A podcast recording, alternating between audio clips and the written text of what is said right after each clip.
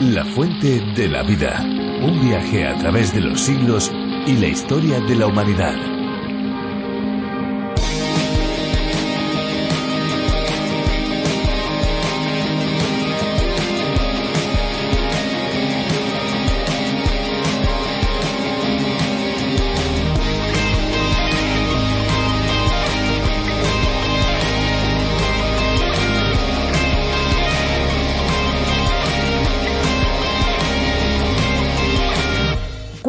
Ahorramos más agua? ¿Cuando nos duchamos o cuando nos bañamos?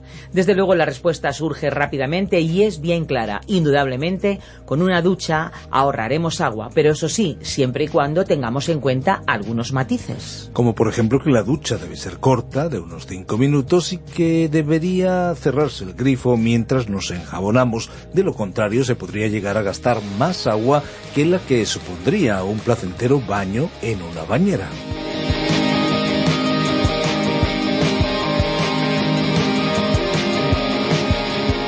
Hola amigos, bienvenidos a esta nueva entrega de La Fuente de la Vida. ¿Qué tal? ¿Cómo se encuentran? ¿Bien? Pues estupendo. ¿Regular? ¿Mal? Pues en unos minutos van a tener la oportunidad de mejorar su estado. Están en el mejor lugar, porque La Fuente de la Vida es un espacio que calma la ansiedad y alimenta el alma.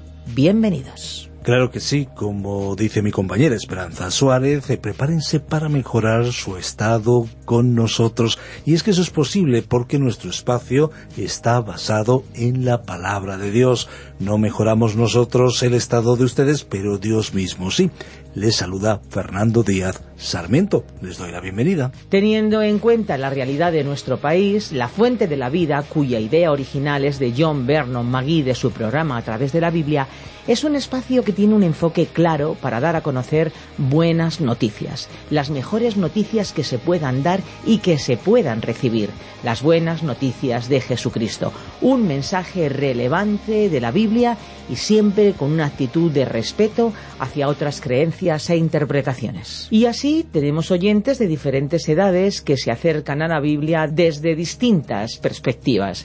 Algunos pertenecen a grupos catecumenales, otros se identifican como sacerdotes, monjas, estudiantes, profesores universitarios, amas de casa, estudiosos de la palabra de Dios, una variedad grande de personas. No sé si lo saben, pero durante el tiempo de misión de la fuente de la vida nos llegan testimonios hermosos de cómo la palabra de Dios traspasa fronteras y penetra con poder transformador en los hogares y, lo más importante, en los corazones. Desde luego es extraordinario poder utilizar este medio para el crecimiento y la formación de aquellos que quieren acercarse a la Biblia de una manera profunda y sistemática, así que nosotros ya estamos listos. Sin perder tiempo, damos lugar a uno de los ingredientes característicos también de este espacio, la música. La canción de hoy suena así.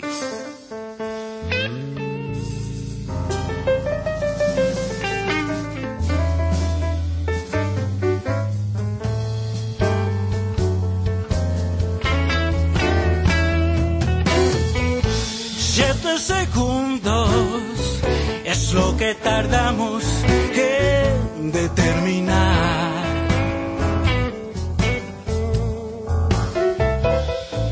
su origen, apariencia y clase social. Marcar y clasificar, definimos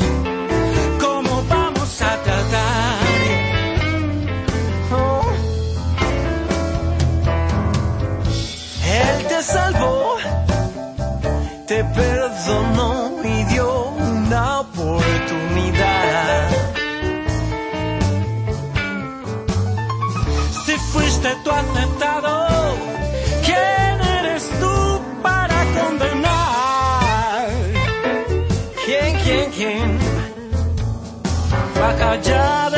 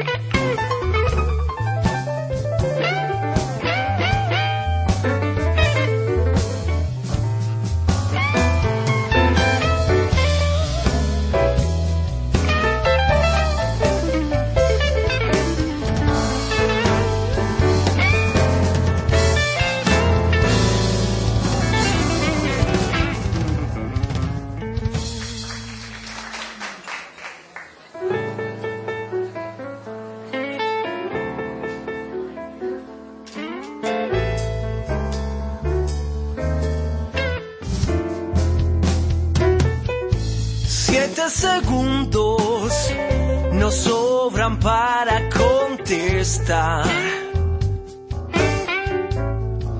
¿A quién debo? ¿A quién debo?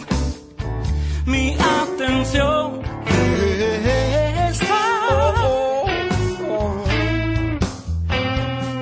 Al que tenga más cerca es la, es la respuesta.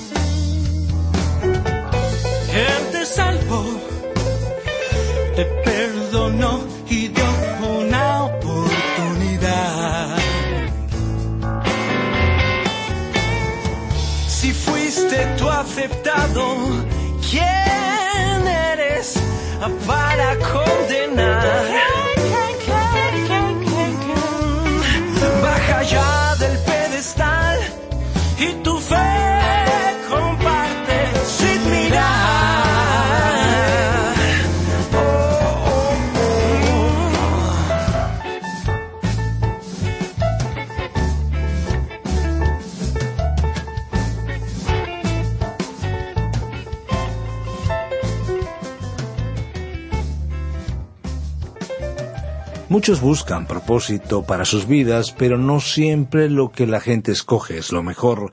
Es complicado. Una de las grandes dificultades que podemos tener es la falta de capacidad de saber qué es lo adecuado, qué es lo que debemos elegir, cuando toca decidir con qué tipo de personas andar, o cómo comportarse, o qué hacer con nuestros estudios, con nuestro trabajo, o con nuestro futuro, podemos terminar optando por propuestas que nos llevan a auténticos problemas. Los valores que nos propone la sociedad en la que vivimos no suelen ser los mejores, sino en muchas ocasiones todo lo contrario.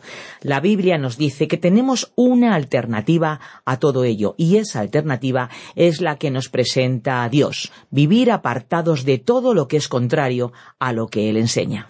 Aprendamos más sobre lo que Dios quiere para nuestras vidas en los versículos 10 al 16 del capítulo 1 de la primera carta de Pedro. Recuerden nuestro WhatsApp, el 601-2032-65, nuestra vía más inmediata de comunicación. Simplemente con un mensaje de texto un mensaje de voz pueden contarnos qué les está pareciendo este viaje a través del libro de los libros, la Biblia. Recuerden, 601-2032-65. Le recordamos que también en nuestra página web www.lafuentedelavida.com y en nuestra aplicación La Fuente de la Vida pueden encontrar todos los programas de nuestro viaje radiofónico. Escuchamos ya la reflexión de hoy. La fuente de la vida.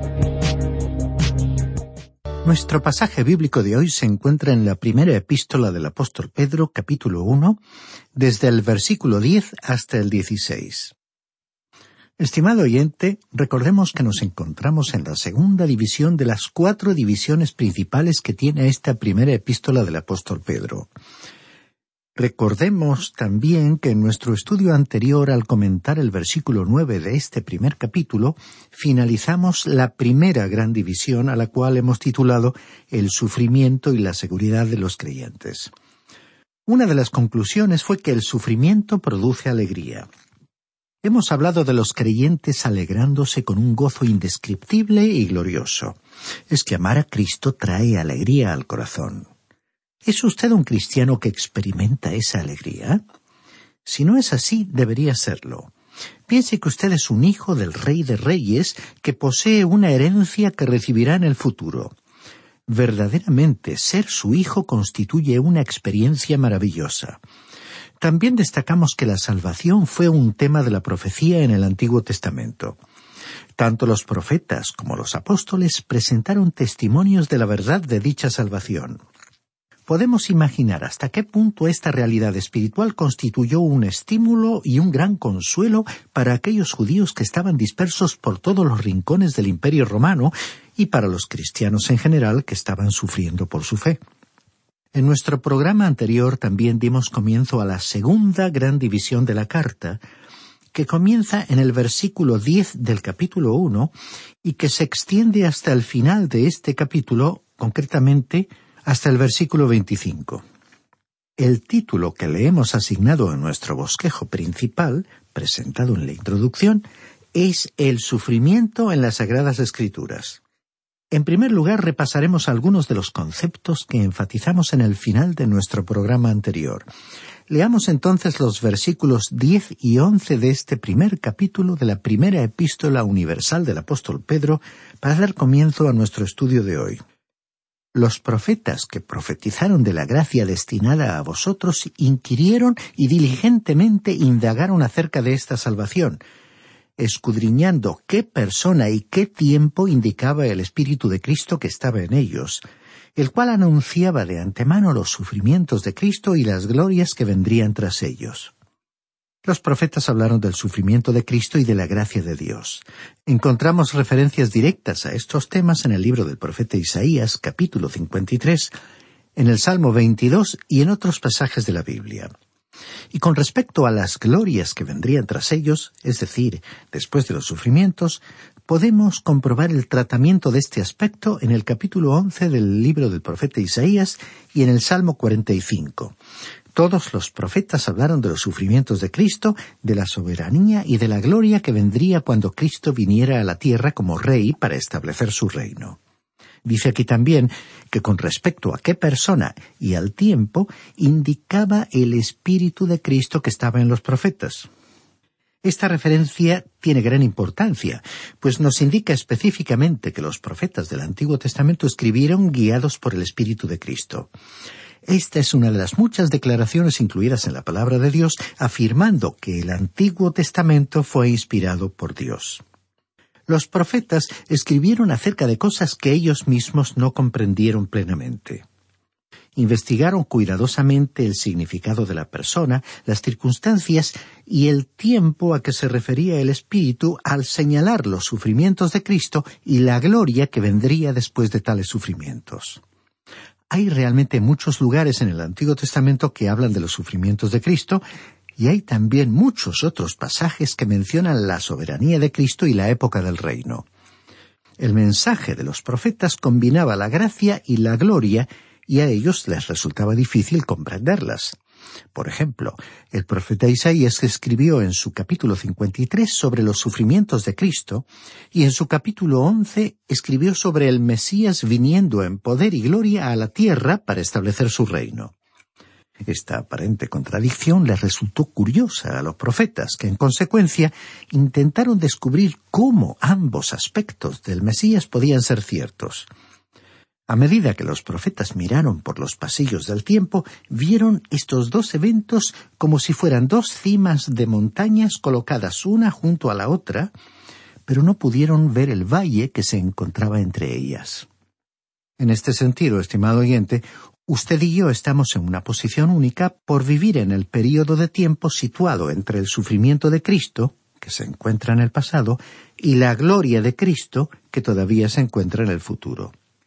Por ello presentamos la ilustración de las dos montañas frente a nosotros, separadas por un valle, y a la izquierda del dibujo colocamos el puesto de observación de los profetas, contemplando las dos cimas que en la figura representan respectivamente a los sufrimientos de Cristo y a la gloria de su reino. Desde el punto de vista de los profetas, mirándolas desde cierta distancia, las cimas se veían como si estuvieran juntas, porque los profetas no podían ver el valle que las separaba, que era la época de la Iglesia en la cual vivimos nosotros. Creemos que en aquella época también había escépticos y críticos que habrán opinado que había un conflicto en el mensaje profético y que las sagradas escrituras se contradecían. Porque uno no podía concebir a los dos aspectos, el sufrimiento y la gloria, ocurriendo al mismo tiempo. O el Mesías venía a sufrir, o si no venía para reinar. Por supuesto nosotros, desde la perspectiva histórica que nos proporciona el transcurso del tiempo, sabemos que ambos aspectos son ciertos, y el valle que se encuentra entre las montañas representa a la citada época de la Iglesia que ya se ha extendido por más de dos mil años.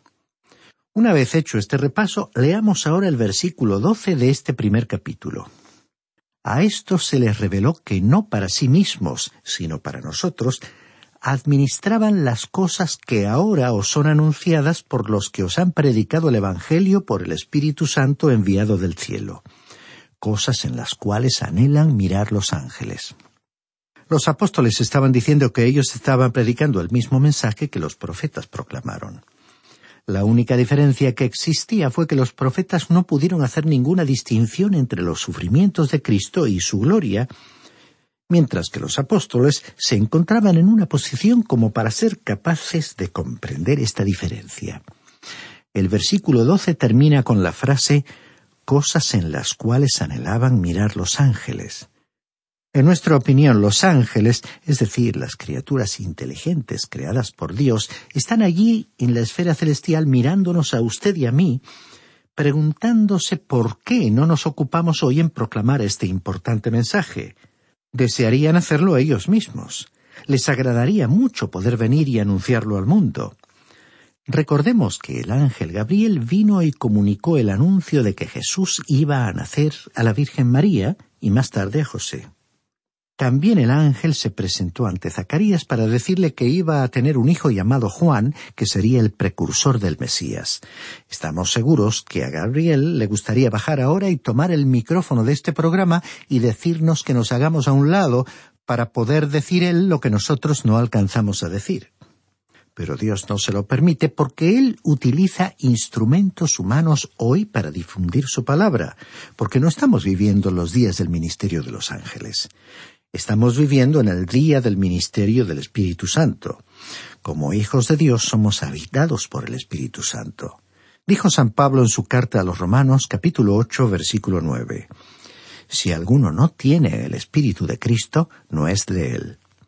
Ahora, ¿cree usted que un ángel podría hacer algo por usted que el Espíritu de Dios no podría hacer?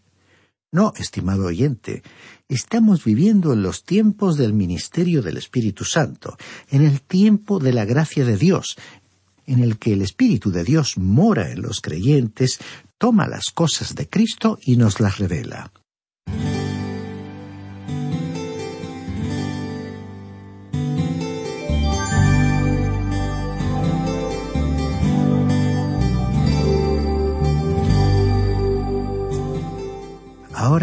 ¿Qué es lo que debemos hacer nosotros a la luz de esta verdad?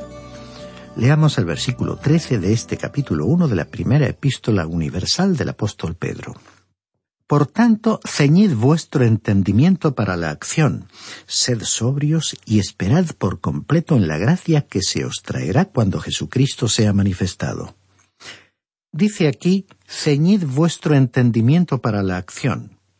Otra versión dice, ceñid los lomos de vuestro entendimiento.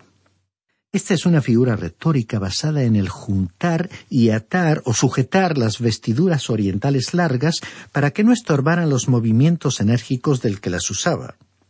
Fue una expresión bien comprendida en los días del apóstol Pedro. Creemos que lo que quiso decir fue que debíamos dedicarnos a nuestra tarea con entusiasmo e ilusión. Luego dijo el apóstol Pedro, sed sobrios. Un creyente no necesita estimulantes como el alcohol o las drogas. Uno debe permitir que sea la palabra de Dios la que lo estimule, entusiasme y emocione. Sin embargo, la sobriedad implica más que esto. Tener una mente sobria implica ser templado, moderado y adoptar una actitud seria en el estudio de la palabra de Dios. Luego dijo el apóstol, y esperad por completo. Otra versión dice, poned vuestra esperanza completamente. Recordemos que esta es la gran epístola de la esperanza. ¿Por qué debería el Hijo de Dios estar preparado y dispuesto a soportar el sufrimiento?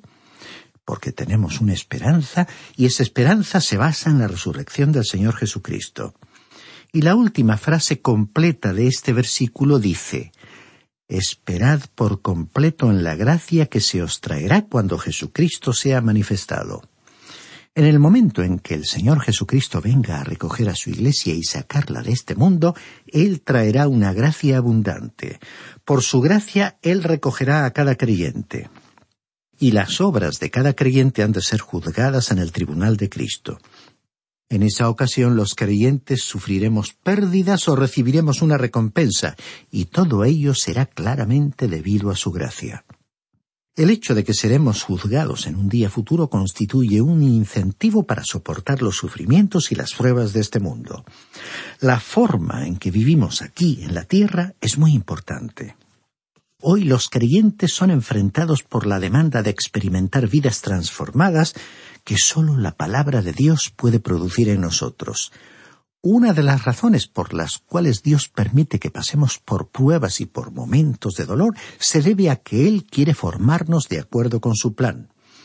Así que en todas nuestras penas y sufrimientos tenemos que rendirnos y entregarnos a Él. Ahora, en el versículo catorce de este capítulo uno dice el apóstol Pedro Como hijos obedientes, no os conforméis a los deseos que antes teníais estando en vuestra ignorancia. Dice aquí, como hijos obedientes. Las sagradas escrituras nos conducen a la obediencia. Recordemos cuando el apóstol Santiago dijo, sed hacedores de la palabra y no solamente oyentes. La palabra de Dios no solo nos trae esperanza, sino que también nos impulsa a obedecer. La palabra de Dios ha de ser obedecida. Se nos exhorta a entregarnos a su instrucción, a sus enseñanzas. A veces parece que Dios nos llevará aparte a un lugar solitario donde se pueden compartir las confidencias, lejos del ajetreo y el bullicio que nos mantiene activos y conscientes de nuestras propias fuerzas. A veces nos rebelamos contra esa soledad, pero entonces Él nos ayuda a llevar esa cruz y nos susurra las verdades espirituales, que aunque nos hagan sentir débiles, hacen que nuestro espíritu remonte el vuelo hacia las alturas, esas alturas a las cuales ni siquiera soñaríamos en llegar cuando estamos implicados en actividades o en los momentos de alegría de la vida. Por todo ello, Él, que nos ama, nos retira a veces a un lugar aparte para poder tener con nosotros esas entrevistas íntimas que tienen lugar en un contexto de prueba y sufrimiento. Cuando Él nos llama aparte para pasar esos momentos de reflexión, espera que le dediquemos tiempo a la palabra de Dios y a la oración. Estos momentos devocionales tienen una gran importancia en la vida de los creyentes, porque nos proporcionan fuerzas espirituales para continuar adelante en las luchas de la vida. Además, Teniendo en cuenta que la provisión de Dios cubre también nuestras necesidades materiales o físicas, en esos momentos de compañerismo con Dios experimentaremos consuelo, la paz que nos da el saber que Él tiene nuestra situación bajo su control, y sentiremos un empuje que nos impulsará a la acción. Dice este versículo catorce de este primer capítulo, no os conforméis a los deseos que antes teníais estando en vuestra ignorancia, es decir, que ellos no debían adaptarse o amoldarse a los malos deseos que tenían antes cuando vivían en la ignorancia. En cuanto a nosotros, tenemos que vivir vidas que revelen que hemos sido transformados a partir de nuestra vida interior, es decir, transformados desde dentro. Dios no quiere, estimado oyente, que andemos de aquí para allá mostrando una sonrisa artificial en nuestro rostro, como cualquier vendedor que ejerce sus relaciones públicas que tiene que sonreír a sus clientes y está deseando que se acabe la jornada laboral para poder alejarse de ellos. Debemos ser naturales y entregarnos incondicionalmente al Señor para poder ser genuinamente transformados. Continuemos leyendo el versículo quince de este primer capítulo de esta carta del apóstol Pedro. Sino, así como aquel que os llamó es santo, sed también vosotros santos en toda vuestra manera de vivir. La santidad es algo que con frecuencia ha sido mal entendido. Para una persona normal y corriente la santidad significa asumir una actitud piadosa y convertirse en una persona prácticamente anormal en la vida diaria como si se tratara de algo superficial que hay que exhibir ante otras personas. Estimado oyente, el Señor quiere que usted tenga una personalidad plenamente integrada. Él quiere que usted disfrute de la vida, que lo pase bien. No nos referimos a la clase pecaminosa de diversión, sino que usted alcance un verdadero deleite y placer en la vida que Él le ha entregado. La santidad es para la vida espiritual lo que la salud es para la vida física. A usted seguramente le agradaría ser una persona sana y fuerte, pues la santidad consiste en ser sano y robusto espiritualmente. Realmente necesitamos ser y sentirnos de esta manera. Leamos ahora y finalmente por hoy el versículo 16 de este primer capítulo de la primera carta del apóstol Pedro. Porque escrito está, sed santos porque yo soy santo. Al leer estas palabras nos surge la pregunta, ¿ha de ser nuestra santidad un atributo personal asumible como la santidad de Dios? No, porque nuestro Dios es absolutamente perfecto, y nosotros nunca alcanzaremos ese grado mientras vivamos en esta tierra. A veces encontramos a personas que creen haber llegado a ese elevado nivel, pero al mismo tiempo nunca hemos encontrado a otros que estén de acuerdo con ellos en pensar que han alcanzado ese alto nivel de espiritualidad. Pero entonces, ¿qué significa ser santos? ¿Porque Él es santo? Nuestro Dios posee una personalidad íntegra y maravillosa. Aunque usted y yo seamos simples seres humanos, podemos llegar a ser maduros, es decir, que podemos alcanzar un crecimiento pleno. Como hemos dicho en ocasiones anteriores, está muy bien el ser un bebé en una cuna y reflejar todo el encanto de esa edad. Pero si pasa el tiempo y el bebé continúa mucho tiempo en la cuna, hablando y actuando como un bebé, es que algo funciona radicalmente mal. Así como el proceso de crecimiento normal lo llevará a la niñez, a la adolescencia, la juventud y la edad madura, nosotros como cristianos deberíamos estar en constante crecimiento espiritual, progresando en nuestra relación con Dios por medio del estudio de su palabra, la dirección del Espíritu Santo, la vida de oración y devocional, y nuestra relación con la Iglesia y sus miembros. Vamos a regresar a este tema antes de concluir nuestro estudio de este capítulo 1 de la primera epístola universal del apóstol Pedro, pero tendremos que esperar hasta nuestro próximo programa para considerar este aspecto. Le invitamos, pues, a continuar acompañándonos en nuestro recorrido por esta carta profunda, pero a la vez práctica, que nos enfrenta a desafíos de la palabra de Dios que nos revelan cómo Dios quiere que vivamos. Le sugerimos que lea los versículos restantes de este capítulo para familiarizarse con el texto bíblico y poder aprovechar mejor las enseñanzas que compartiremos en nuestro próximo encuentro.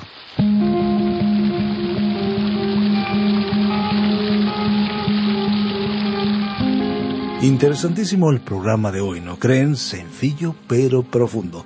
Sin duda ha sido un tiempo muy bien invertido, un tiempo que agradecemos que lo hayan pasado junto a nosotros y por supuesto damos gracias de todo corazón a aquellos que nos ayudan para que este programa llegue hasta donde usted se encuentra.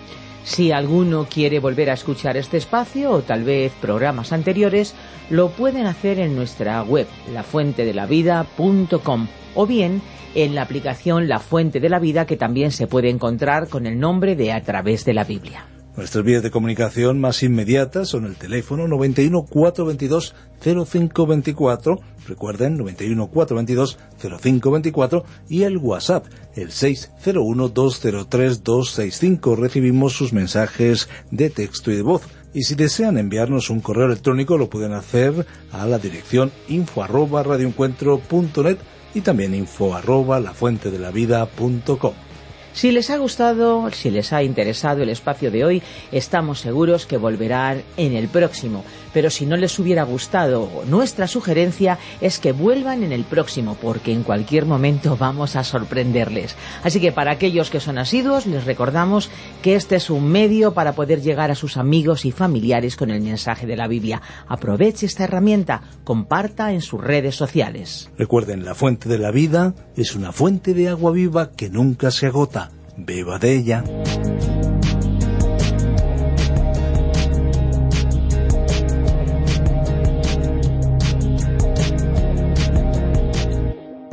Este ha sido un programa de Radio Transmundial producido por Radio Encuentro, Radio Cadena de Vida.